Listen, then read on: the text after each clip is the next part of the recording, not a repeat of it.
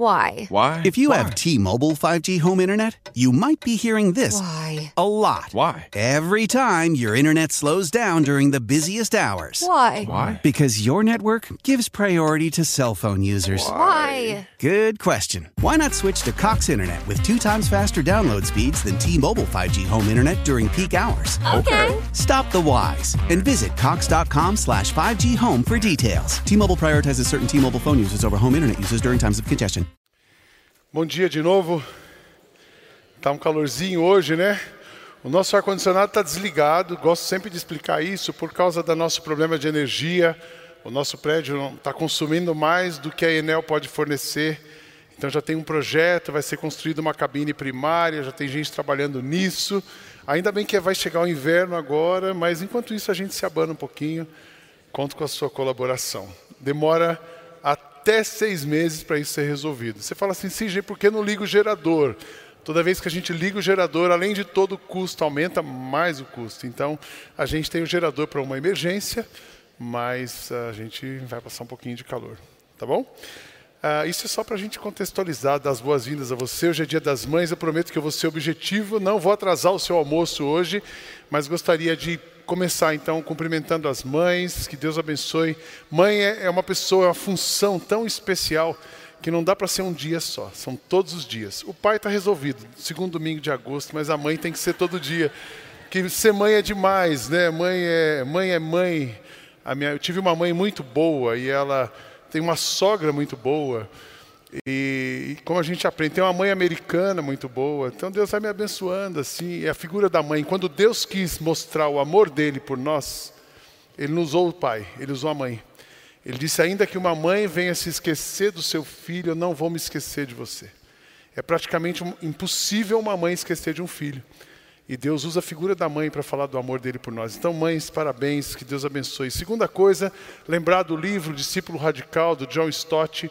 É o nosso livro do mês, ah, está na nossa livraria. Você pode comprar e fazer essa leitura conosco. É uma leitura de apoio às nossas, a essa série especial. Também dizer para vocês, a terceira coisa, que o Daniel ainda não nasceu.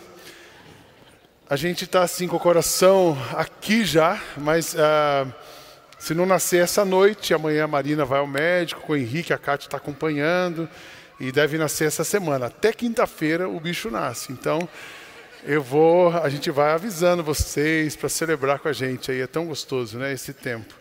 Mas a gente está esperando sobre isso. Semana passada o pastor Carlos falou sobre a maturidade na espiritualidade. E é um paradigma diferente a gente pensar que a gente tem tudo para vencer e crescer espiritualmente. A gente foi formado sempre é, ensinando a gente que faltava alguma coisa, que você precisa buscar alguma coisa a mais. Aí a gente aprende que a maturidade é você reconhecer que tudo tem. A gente hoje eu quero falar sobre emoções, maturidade nas emoções. A emoção é uma coisa tão séria na nossa vida que a Bíblia ela fala de emoção o tempo todo. A nossa referência hoje para falar de emoção, vocês vão ver que em todos os momentos, especialmente no começo dessa palavra, nós vamos olhar para Jesus e vamos olhar as emoções de Jesus. Mas emoção é algo tão importante que o livro de Salmos, por exemplo, ele é um livro que conta a história do povo de Deus, a relação de Deus no povo, de, a interferência, a ação de Deus na vida do povo hebreu, mas fala de muita emoção.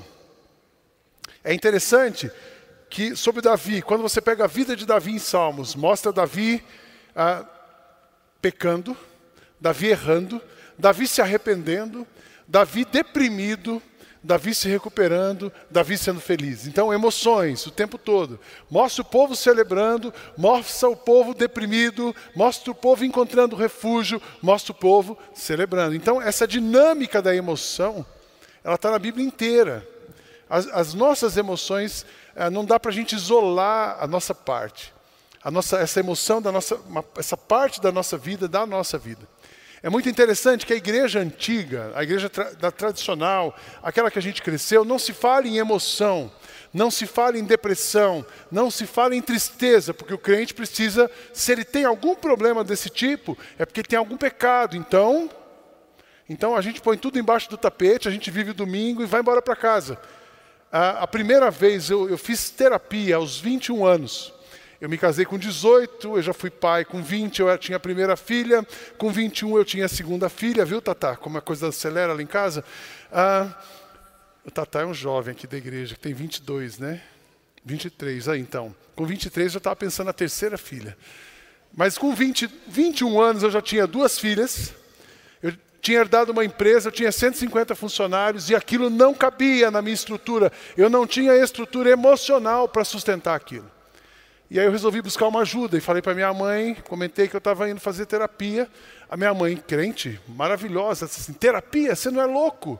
Quem faz terapia é louco. Porque era mentalidade, você nunca procura uma ajuda terapêutica. Então a igreja teve esse comportamento. E aí ela sai disso e vai para um outro extremo. Aqui tudo é emoção. Hoje existe um problema muito sério, está todo mundo buscando a emoção. Se você vier num culto e não arrepiar, o Espírito Santo não estava. Se você. O culto bom é aquele que você fica duas horas ali.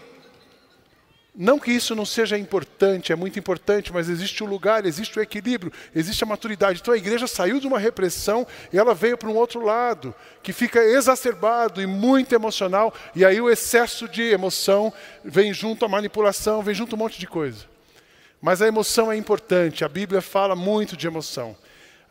Eu queria dizer para você, antes de entrar no assunto dessa manhã, que a sua emoção, as suas experiências emocionais, ela pesam mais na sua vida hoje do que você imagina. Aquilo que você viveu antes mesmo de ser formado, quando você estava sendo formado no ventre da sua mãe, isso impacta na sua vida hoje. As experiências da infância, as experiências eclesiásticas, a experiência do casamento, tudo isso vai influenciar na sua vida mais do que você pensa. Então a Bíblia diz para a gente, de tudo que acima de tudo, que você deve guardar, guarde o seu coração. Olha que interessante, acima de tudo, o que você deve guardar, guarde o seu coração, guarde as suas emoções, pois dele dependem toda a vida. Vamos ler esse texto? Tem, acho que tem aí para a gente decorar. Acima de tudo, multimídia. Acima de tudo, guarde o seu coração, pois dele depende toda a sua vida. Você pode. Acima de tudo, pois dele. Eu sou da época que tinha EBD na igreja. Você não sabe nem o que é isso, mas EBD é Escola Bíblica Dominical. E a gente decorava um versículo todo domingo. Então vamos começar com vocês aqui. Acima de tudo, guarde o seu coração, pois dele depende toda a sua vida. Agora só o meio aqui até lá no fundão. Acima de tudo, guarde o seu coração, pois dele depende toda a sua vida. Só esse lado aqui.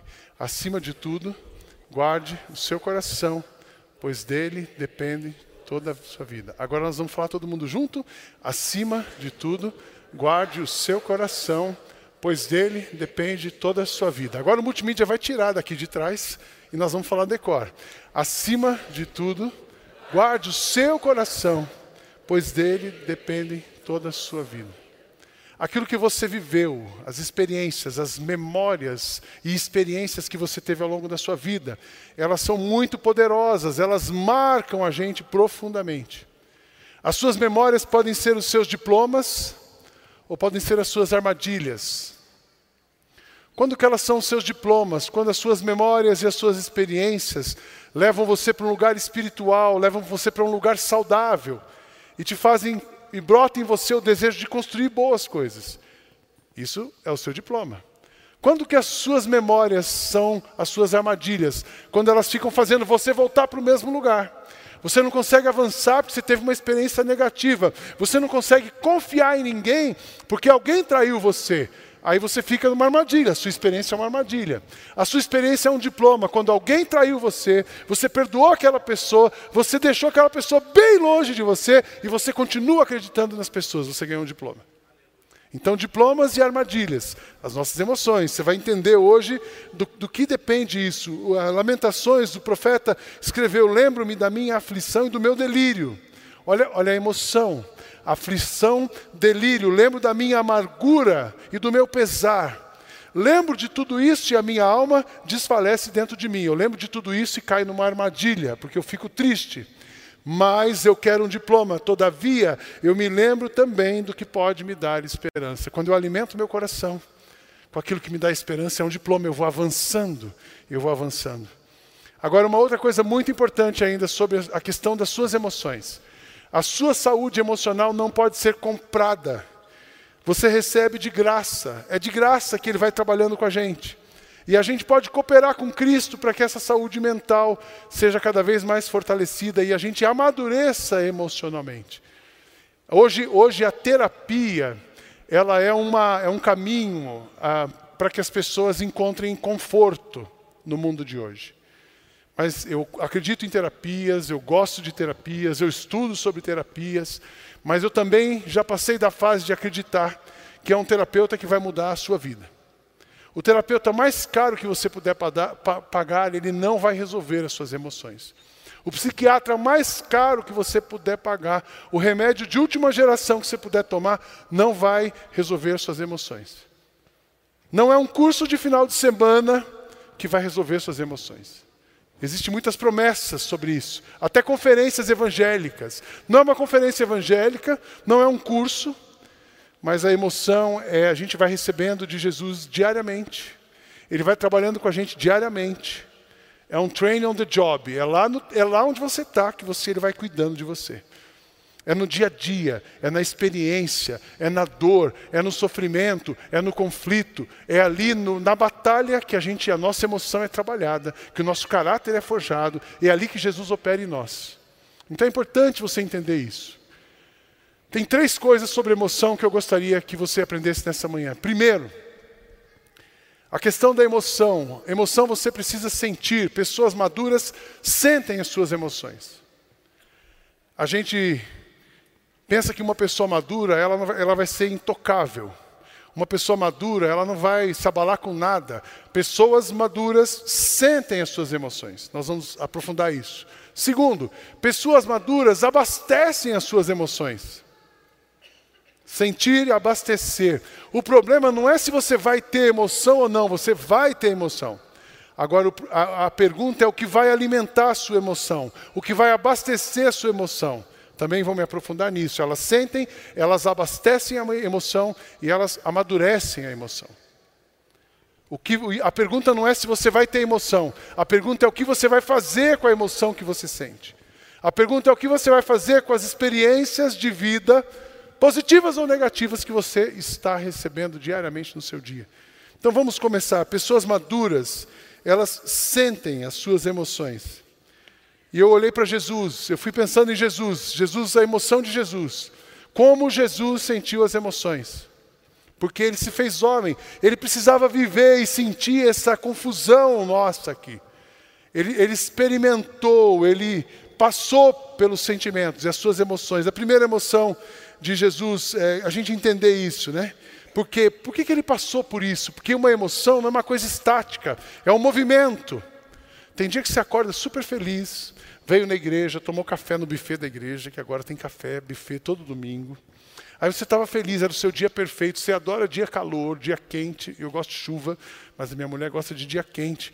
Aí alguém veio e você teve uma experiência negativa com alguém.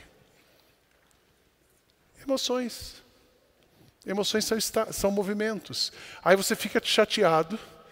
Aí você volta para casa e alguém te faz uma visita e leva aquela palavra, aquele abraço. Você fica super feliz. Então começou feliz, veio para um buraco, saiu. É assim a nossa emoção. emoção não é uma coisa. emoção a gente precisa sentir, vai se movimentando. Jesus sentiu as emoções. Primeira emoção de Jesus, ele chorou.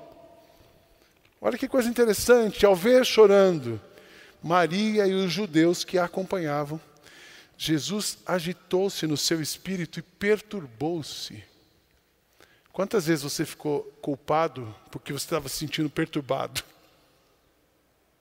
Jesus agitou-se no espírito e perturbou-se. Onde o colocaram? Perguntou ele. Vem e vê, Senhor. Responderam eles. E Jesus chorou.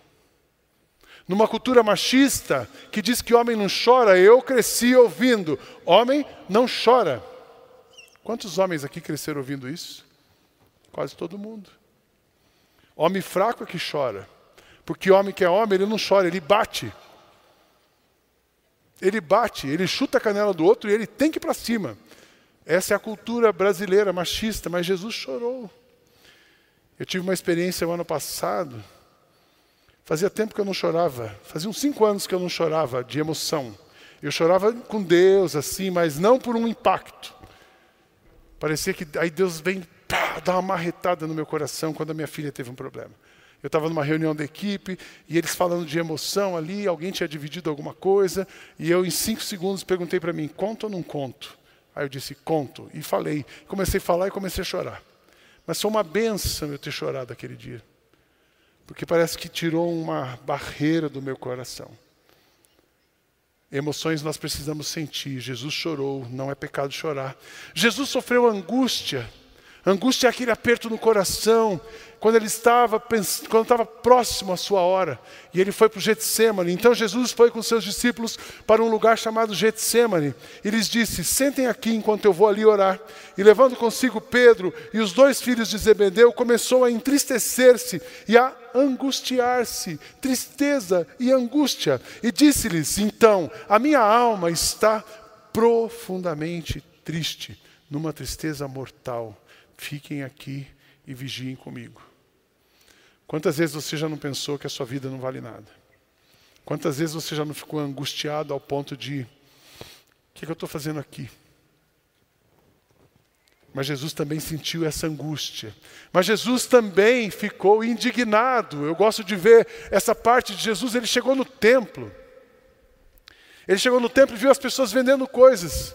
E ele vira a mesa, e ele vai aquele. Se alguém tivesse analisando, se tivesse algum psicanalista ali analisando o comportamento, você vira que ele disse uma coisa tão santa. Lugar. E é muito interessante. Em Jerusalém, estava em Jerusalém, entrou no templo e ali começou a expulsar, imagina a cena, expulsar os que estavam comprando e vendendo, e derrubou as mesas dos cambistas e as cadeiras dos que vendiam pombas e não permitiam que ninguém carregasse mercadorias no templo. Jesus deu a volta ali, ele chacoalhou mesmo. Isso aqui para mim é um conforto, porque eu como pastor, a gente tem a figura que o pastor é um santo, né? Ele nunca fica bravo, ele tem sangue de barata, ele tal. E, e aí eu, eu, eu sou um líder, acho que quem me conhece já percebeu, intenso, forte, vamos, vamos. E às vezes a gente dá uma trombada, eu falo assim, às vezes eu tenho que dar uma posição mais dura. Aí eu fico meio, meio com culpa, assim, sabe? Eu falo assim, não, se a culpa é, se a indignação é pelo reino, é para o bem, vale a pena. Vamos sentir. E se a gente passar, a gente dá um passo para trás e pede perdão. Perdão foi feito, foi criado para você pedir. Que todo mundo vai errar. Né? Então, emoções, Jesus ficou indignado. Jesus sentiu compaixão. A sensibilidade de Jesus era muito é impressionante. Ele olhava uma multidão e conseguia perceber uma mulher com fluxo de, eh, de hemorragia. Ele estava falando numa casa, mas ele dava atenção para o paralítico, ele dava atenção para o coxo, ele, ele tocava as pessoas e curava as pessoas. Aqui ele estava orando com os discípulos e ele desce e vê uma multidão, os discípulos pragmáticos, vamos embora, vamos embora que é muita gente. Jesus fala: não, não, nós vamos ficar e nós vamos alimentar a multidão. Por que, que ele fez isso? Quando saiu do barco, viu uma grande multidão, ele teve compaixão deles, pois eles eram como ovelhas sem pastor, então começou a ensinar-lhes muitas coisas. Vocês percebem esse mix de, mix de sentimento? Um mix feeling grande de Jesus. Ele se indigna quando alguém abusa, ele ah, tem compaixão quando alguém está precisando dele. Ao mesmo tempo, ele é sensível, ele chora quando alguém está morto, ele chora quando vê alguém sofrendo, mas ele também, uma coisa muito incomum nos nossos dias, Jesus fez o que a sua vontade não queria fazer. Uma das sete últimas palavras, existem sete últimas palavras de Cristo na cruz. Uma das sete palavras foi: Pai, se queres, afasta de mim este cálice. Contudo, não seja feita a minha vontade, mas a tua. Jesus, naquela hora, ele, puxa vida, eu vou ter que enfrentar isso. E ele foi. Ele foi obediente. Na nossa linguagem, a gente ia dizer assim: Jesus engoliu um sapo. Jesus não engoliu um sapo naquele, naquela hora, ele engoliu a humanidade inteira porque eram os nossos pecados, por amor a nós, por obediência ao Pai, por um cumprimento da missão, ele, ele faz o que a emoção dele pedia para ele não fazer. E a gente hoje só quer fazer o que a gente quer fazer. Os nossos filhos são criados para fazer o que eles querem. A sociedade tem uma voz dizendo para nós: faça o que você quer, seja quem você quer. E a gente não, não tem mais contrariedade. Mas não tem nenhum problema, sinta as suas emoções. Uma pessoa emocionalmente madura, ela vai se sentir. Eu espero nessa manhã que você seja liberto. Liberto do que? Puxa, eu sou travado. Destrava. Eu não me expresso, se expressa. Eu tenho culpa por sentir, sinta. Eu me sinto mal por, por ter que fazer coisa que eu não gosto. Faça e fale. Olhe nos olhos das pessoas, mas liberte esse sentimento. Sentimento ilhado, morto e amordaçado volta a incomodar. Mas o sentimento que você põe para fora, esse é o que vai ser trabalhado. Esse é o que você vai crescer. Essa é a sua área de oportunidade, o sentimento que você compartilha. Amém, irmãos? Pessoas maduras, elas sentem, guarda isso. Pessoas maduras sentem.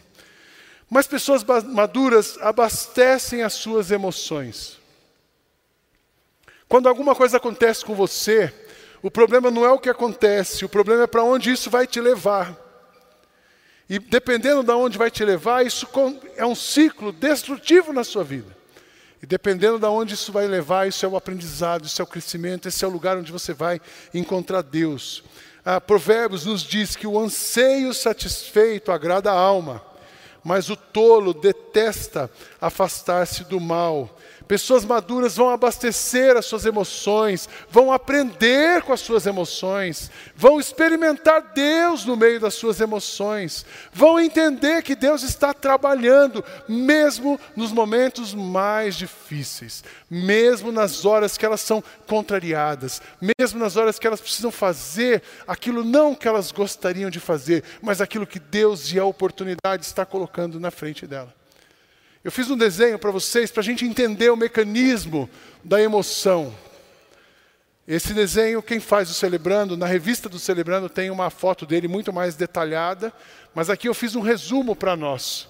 As suas emoções, as suas experiências, a, essa experiência, normalmente ela gera em você o que a gente chama de uma ansiedade crônica. Vou dar um exemplo disso. Você teve uma experiência de luto, faleceu uma pessoa.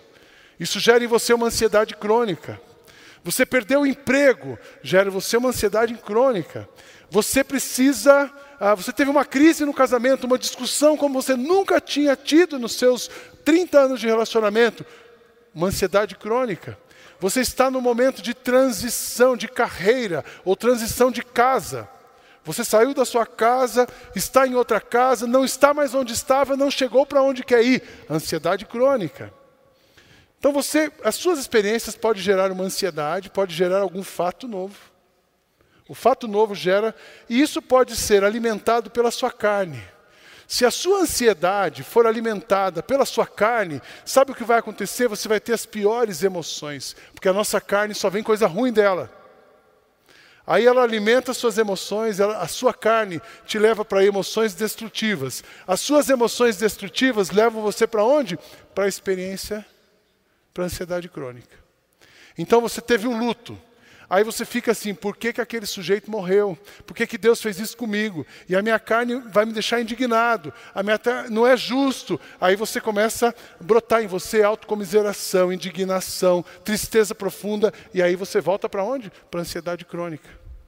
Agora, você, agora, se você tem uma experiência difícil e você é alimentado pelo Espírito, por isso que Paulo fala para nós: andem no Espírito.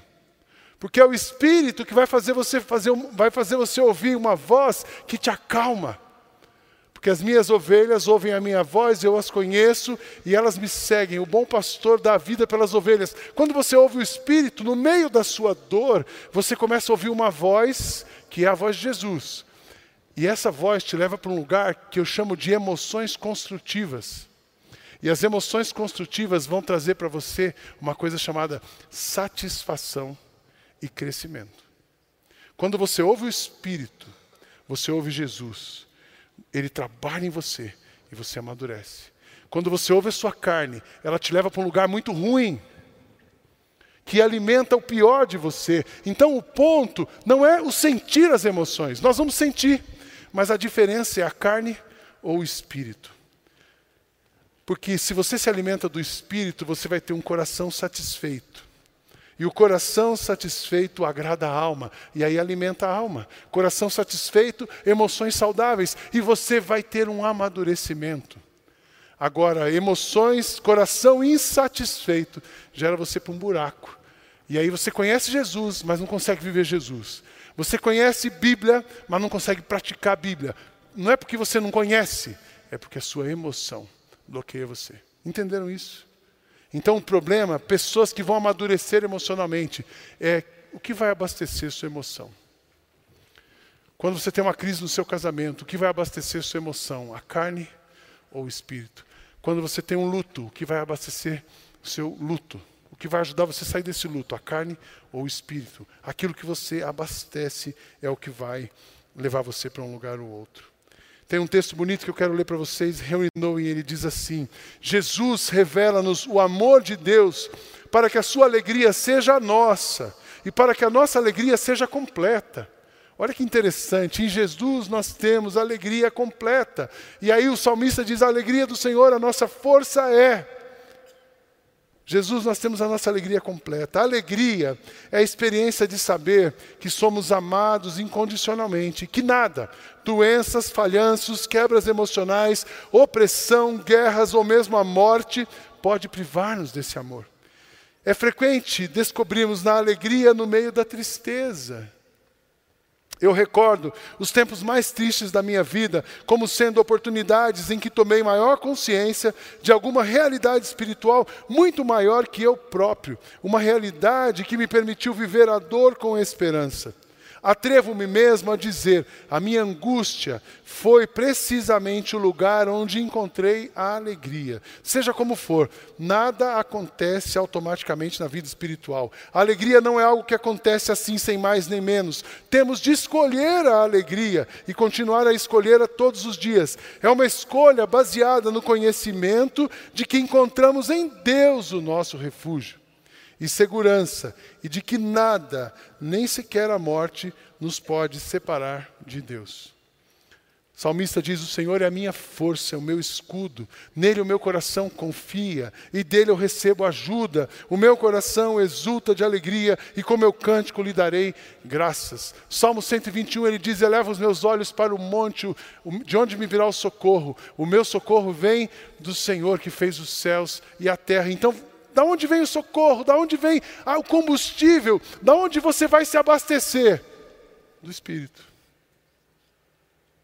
Então, as suas emoções, pessoas emocionalmente maduras, elas sentem e elas se abastecem com o Espírito de Deus. Amém, irmãos? Vamos guardar isso. Pessoas emocionalmente, elas sentem. Depois elas abastecem. Guarda essa palavra. Sentir, sentem, abastecem. E por último, elas amadurecem. Você vai sentir, ter uma escolha do que vai abastecer, sentem, abastecem e aí você amadurece. Emoção madura. Vamos entender o que é uma emoção, uma emoção madura. Uma pessoa emocionalmente madura, ela não é dominada pela sua carne, mas é pelo Espírito. Volto para Jesus. Jesus se indignou, mas ele pecou? Não. Que, como é que ele teria pecado? Como é que ele teria sido infantil? Não dá, essa igreja não dá. Já virei a mesa, estou indo embora. Discípulos, vamos embora. Jerusalém, não quero saber mais. Não. Ele estava ali, vem cá, ele botou tudo em ordem. Vamos continuar a nossa missão. Nós estamos aqui por uma missão. E ele continua, ele continua fazendo o que ele está fazendo. Ele irou, ele se indignou, mas aquilo não tirou ele do foco. Ele ficou indignado, ele sofreu tristeza, angústia e dor, mas ele não deixou de ir à cruz. Ele engoliu a humanidade, mas não desceu da cruz. Porque se ele fosse infantil, ele desceria. Crianças pegam a bola e saem. Jesus não pegou a bola e saiu do campo, ele continuou. Então, pessoas maduras são dirigidas pelo Espírito, pois vocês não receberam um Espírito que os escravize para novamente temerem, mas receberam o Espírito que os torna filhos por adoção, por meio do qual chamamos, clamamos, Abba, Pai, Paizinho. O próprio Espírito testemunha ao nosso Espírito de que somos filhos de Deus. Se somos filhos, então somos herdeiros, herdeiros de Deus e co-herdeiros de Cristo se de fato participamos dos seus sofrimentos, para que também participemos da sua glória. Pessoas maduras, elas vão ser dominadas pelo Espírito e vão experimentar a glória de Deus na sua vida. Amém, irmãos? Segunda coisa, pessoas maduras sentem todas as emoções, mas não ficam reféns dos seus sentimentos. Não dá para ser escravo. Ai, aconteceu comigo, eu, não, eu me fechei. Me fechei aqui, me fechei ali. Me, eu vou, você vai se prendendo. Você é escravo de você mesmo. Você é escravo das suas emoções. E a palavra de Deus nos diz o contrário: não guardem ódio contra o seu irmão no coração, antes repreendam com franqueza o seu próximo, para que por causa dele não sofram as consequências do pecado.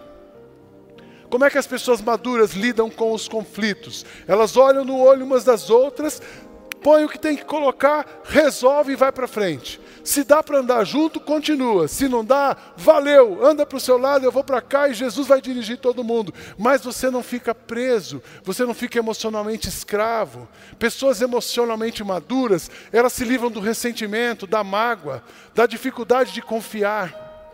Uma pessoa pode ter um conflito com alguém, se ela ouvir a sua carne, ela vai ficar com ódio daquela pessoa e ela passa a desconfiar de todo mundo. Uma pessoa que foi traída, ela vai trair, ela vai desconfiar de todo mundo. Mas uma pessoa que foi traída e o espírito está nela, ela foi traída, ela perdoa a pessoa que a traiu. Talvez a pessoa vai ficar bem longe dela, porque a Bíblia só fala para a gente andar junto quando está de acordo, mas ela vai voltar a confiar em outras pessoas. Agora, você não confie mais em ninguém, imaturo, a sua, emo a sua emoção está escravizando você. Nós somos feitos para ser livres. E Jesus traz essa liberdade para nós. Amém, irmãos? Não sofram, não guardem ódio contra o seu irmão. A outra coisa, as pessoas emocionalmente maduras, eu estou terminando. Elas entendem que a sua emoção não é a sua vida. Sua vida é Cristo e sua emoção é uma oportunidade de ver o poder dele se manifestando na sua vida. A gente tem uma tendência de pensar, quando a gente está passando por um problema, a gente pensa que a nossa vida é aquele problema. Mas a nossa vida não é um problema, a nossa vida é Cristo. Já não sou eu. Aguardo ansiosamente espero que nada seja envergonhado. Ao contrário, com toda a determinação de sempre, também agora Cristo será engrandecido no meu corpo, quer pela vida, quer pela morte, porque para mim o viver é Cristo e o morrer é lucro. Suas emoções não são a sua vida, sua vida é Cristo. Você pode repetir isso na, na primeira pessoa? A minha emoção não é a minha vida, a minha vida é Cristo. Há uns anos atrás eu atendi uma senhora daqui da igreja, ela tem setenta e poucos anos, eu não sei bem a sua idade, mas a sua filha trouxe ela para conversar comigo. E essa senhora estava. O que ela me trouxe? Ela disse assim: Pastor, eu estou num psiquiatra, estou tomando um remédio forte, e eu quero parar o remédio. Minha filha não quer que eu pare, eu quero parar o remédio. Eu queria que o senhor me dissesse: para o remédio ou não para o remédio? Eu disse: conta para mim a sua história. Qualquer pessoa que chegar nessa igreja vai precisar contar a história. Qualquer ambiente que você chegar, a gente quer ouvir a sua história e levar a sua história para Cristo. Então ela me contou a história dela. Essa mulher, ela, a vida dela era uma costureira de alta costura. Ela cozinhou para pessoas famosas. Ela começou a me contar os vestidos que ela tinha feito, as pessoas que ela atendia, como ela ajudou o marido a comprar um apartamento, como ela tinha uma vida. Enquanto ela falou da vida dela, os olhos dela brilhavam. Ela estava animada. Ela falou da experiência dela com Cristo, os olhos dela brilhavam. Depois ela me contou que há 30 anos atrás, uma das suas filhas foi diagnosticada com uma esquizofrenia severa. Então, há 30 anos ela cuida de uma filha esquizofrênica. E essa vida, esse pedaço da filha é internação, casa, internação, casa. E essa, e essa dor que ela então teve com a sua filha dominou a sua cabeça, dominou a sua mente. E ela então estava em tratamento psiquiátrico e eu fiz um desenho para ela, eu mostrei uma bola bem grande. Eu falei assim: a sua vida é essa bola grande. Na sua vida estão as suas experiências, a sua alta costura, os seus talentos, Jesus, a sua vida com a igreja, os seus outros filhos. E dentro da, sua, e dentro da bola grande eu fiz uma bola pequenininha. Eu falei: aqui nessa bola pequenininha está a sua filha esquizofrênica. A sua filha esquizofrênica não é a sua vida. A sua vida é Cristo. E para poder ajudar a sua filha esquizofrênica, você precisa viver Cristo. Porque Cristo domina as nossas emoções, Ele nos mantém saudáveis para termos condições de lidarmos com as dificuldades da nossa vida. Amém, irmãos? As suas dificuldades são as oportunidades que Deus dá para você experimentar o poder dele na sua vida. As suas dificuldades são as áreas que Jesus vai trabalhar em você, porque a hora que você mais aprende é o momento da dificuldade. A sua vida é Cristo, não é a sua dor. E por último, uma pessoa emocionalmente madura, ela aprende com a sua dor e se torna um instrumento de cura na vida de outras pessoas. Paulo escrevendo aos Coríntios, ele diz assim: Mas temos esse tesouro em vasos de barro para mostrar que o poder que a tudo excede provém de Deus e não de nós. De todos os lados somos pressionados, mas não desanimados, ficamos perplexos, mas não desesperados, somos perseguidos, mas não abandonados, abatidos, mas não destruídos. Tudo isso é para o bem de vocês, para que a graça que está alcançando um número cada vez maior de pessoas faça que transbordem as ações de graça para a glória de Deus. Pessoas maduras aprendem que a sua dor vai ser o remédio de outras pessoas, a sua dificuldade. Eu aprendi isso com o pastor Rick Warren, ele fala que Deus não despreza uma dor. Esse mesmo pastor, ele teve o seu filho de 28, 30 anos, um diagnóstico de borderline.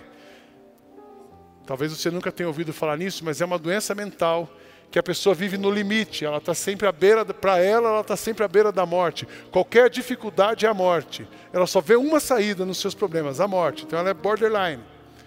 E esse menino faz uma visita para o pai, ele era casado, volta para sua casa e se mata.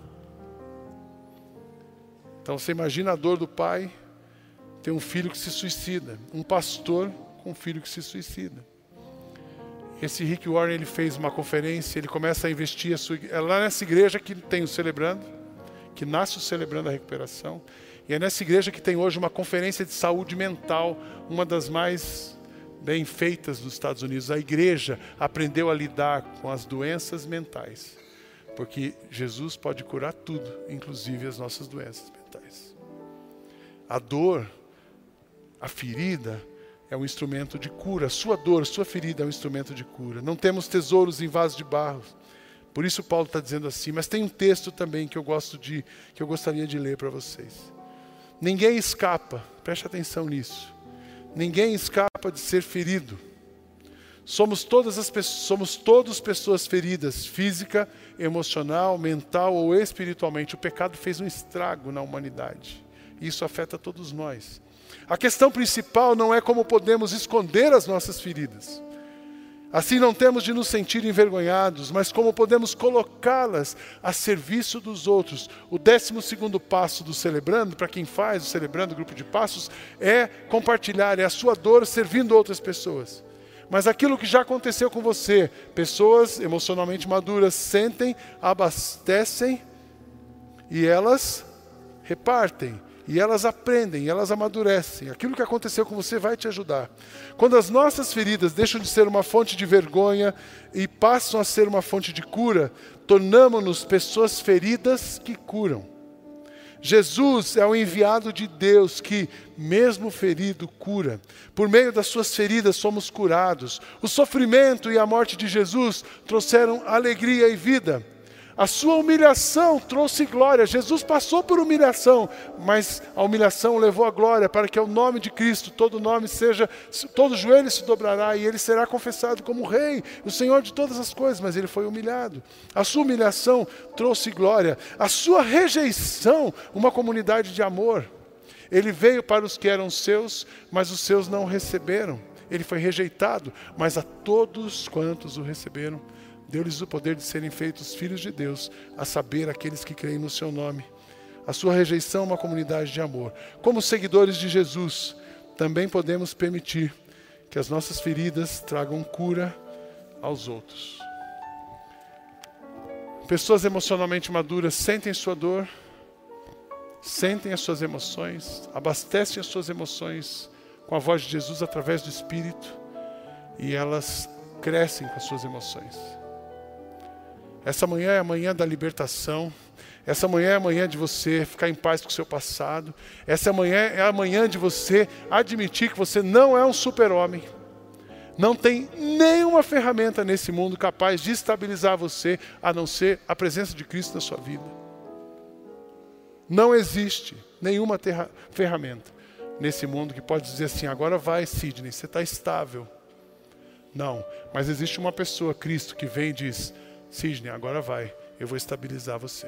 Sinta tudo, mantenha-se conectado comigo, porque eu vou estabilizar você, eu vou amadurecer você, eu vou cuidar de você. Você vai aprender com as suas dores, você vai aprender a chorar, você vai aprender a falar, você vai aprender a sentir, você vai aprender a perdoar, você vai aprender a romper, você vai aprender a refazer, você vai aprender tudo. Porque sou eu e você. Você não pode, mas eu posso fazer todas as coisas em você. Amém? Feche seus olhos. Eu queria que nessa manhã, fechando, nós ainda vamos ter depois uma homenagem para as mães, mas é um momento seu agora. Eu queria que essa manhã fosse a sua manhã de libertação. Aquela manhã que você vai esquecer que o homem não chora e se derrama na presença de Deus. Essa é a manhã que você vai libertar-se de pessoas que estão presas dentro do seu coração. Essa é uma manhã que você entendeu que você precisa se alimentar de Cristo, não é só carne, você está carnal, é manhã de você pedir perdão e experimentar o poder de Deus sobrenatural na sua vida. Enquanto a gente vai, a banda vai cantar essa música que a gente cantou do, no começo, na hora da oferta. Eu tive uma experiência com essa música um mês atrás, algumas semanas atrás. Eu não entendi porque Deus estava me acordando às quatro e meia da manhã aquela semana, mas todo dia tinha uma coisa. E eu fiquei uma manhã das quatro e meia às cinco e meia ouvindo essa música. E Deus falando comigo assim: não é você, eu sou o grande eu sou. E Ele foi trabalhando comigo. Ele foi, parecia que Deus estava me dando um banho assim, lavando meu coração. Então eu queria que você ouvisse essa música e é sua manhã de libertação, de lavar o coração, de centrar suas emoções em Cristo. Vamos ouvir, feche seus olhos. How powerful is Cox Internet? So powerful that one day your daughter will be able to simulate a soccer match against some of the world's best players right from your backyard. Get gig speeds powered by fiber from Cox. It's internet built for tomorrow, today. Internet delivered through Cox's hybrid fiber coax network. Speeds vary and are not guaranteed. Cox terms and other restrictions apply.